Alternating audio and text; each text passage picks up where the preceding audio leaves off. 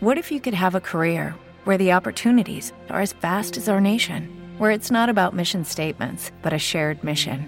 At U.S. Customs and Border Protection, we go beyond to protect more than borders from ship to shore, air to ground. Cities to local communities, CBP agents and officers are keeping people safe. Join U.S. Customs and Border Protection and go beyond for something far greater than yourself. Learn more at cbp.gov/careers. Muy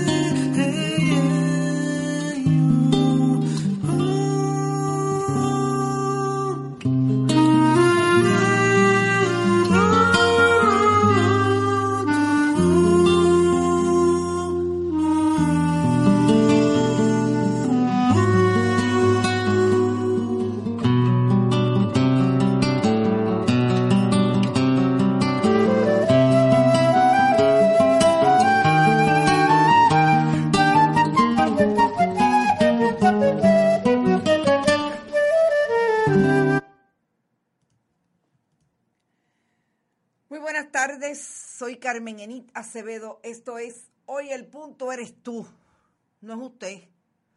Es Linda Laras, es María Antonia Ortiz Rivera, es la procuradora Wanda Vázquez Garcet, perdón, la gobernadora Wanda Vázquez Garcet, antes procuradora de las mujeres de Puerto Rico, es la procuradora Lercy Boria, es la secretaria de la gobernación y ex senadora Zoela Boy Alvarado. ¿Por qué?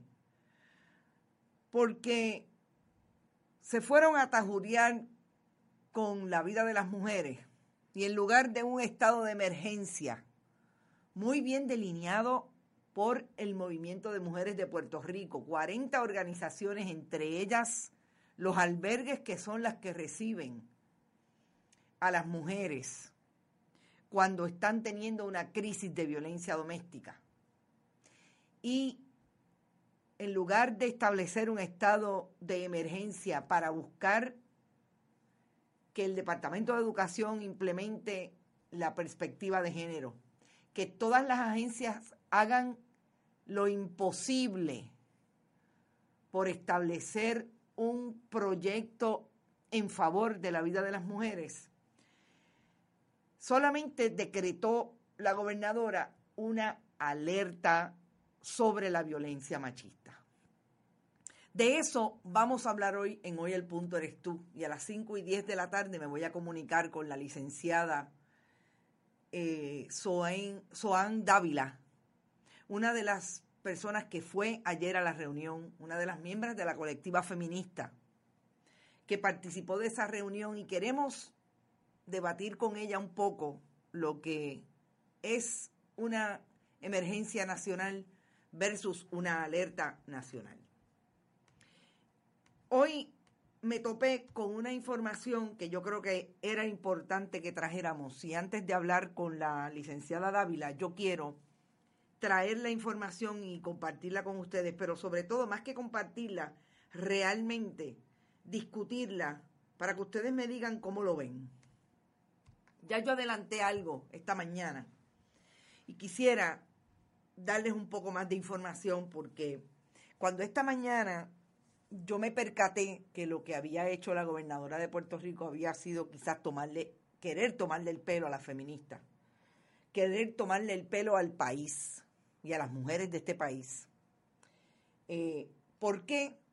Porque cuando ella estableció la alerta nacional ayer, pensábamos que había emitido un comunicado de prensa, pues porque obviamente no tenía tiempo necesariamente para haber eh, producido la eh, eh, información en términos de una orden ejecutiva para establecer la, la alerta.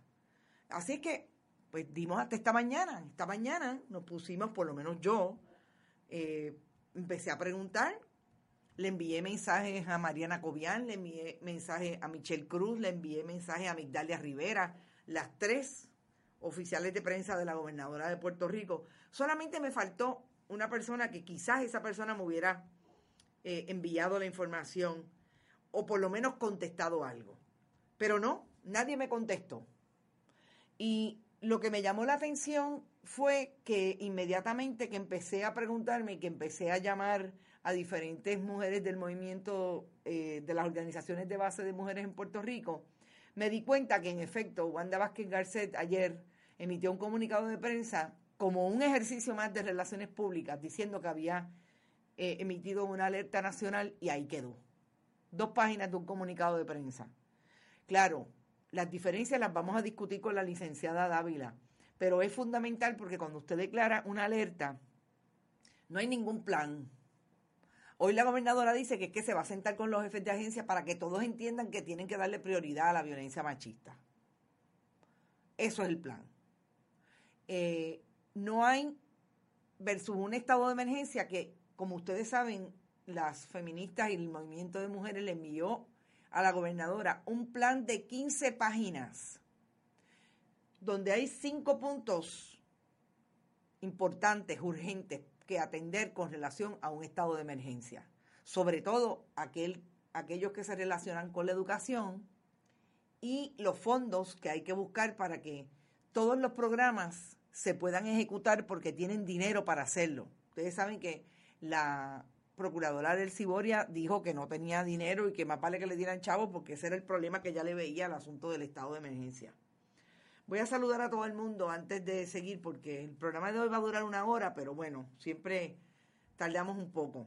Papo está por ahí, está todo el mundo, Ramón Pérez, Maridel Sanemir Mato. Eh, dice Nemir que es vergonzoso. Más vergüenza nos va a dar ahora cuando te cuente esto, Nemir. Pues yo empecé a buscar información, no hay ninguna orden ejecutiva, nos dimos cuenta. Pero sí me dijeron de dos personas, o antes de eso, de una comunicación que se dio en esa reunión ayer, que fue lo que alertó que la gobernadora no iba a decretar un estado de emergencia. Y es que la gobernadora insistía en que había una, habían personas que no estaban de acuerdo. Pues obviamente las mujeres que estaban allí se levantaron y dijeron, pero ¿de qué estamos hablando si aquí todas las organizaciones están de acuerdo con emitir un estado de emergencia nacional. Y la gobernadora insistía, pero díganos quién, pero díganos de qué organización. Pues mire, descubrimos, una persona estaba allí y la otra envió una carta de cuatro páginas. Pero lo más interesante es que las dos tenían las mismas posturas. Una persona, yo la conozco, bueno, la conozco profesionalmente. ¿Te está gustando este episodio? Hazte fan desde el botón Apoyar del podcast de Nivos. Elige tu aportación y podrás escuchar este y el resto de sus episodios extra. Además, ayudarás a su productor a seguir creando contenido con la misma pasión y dedicación.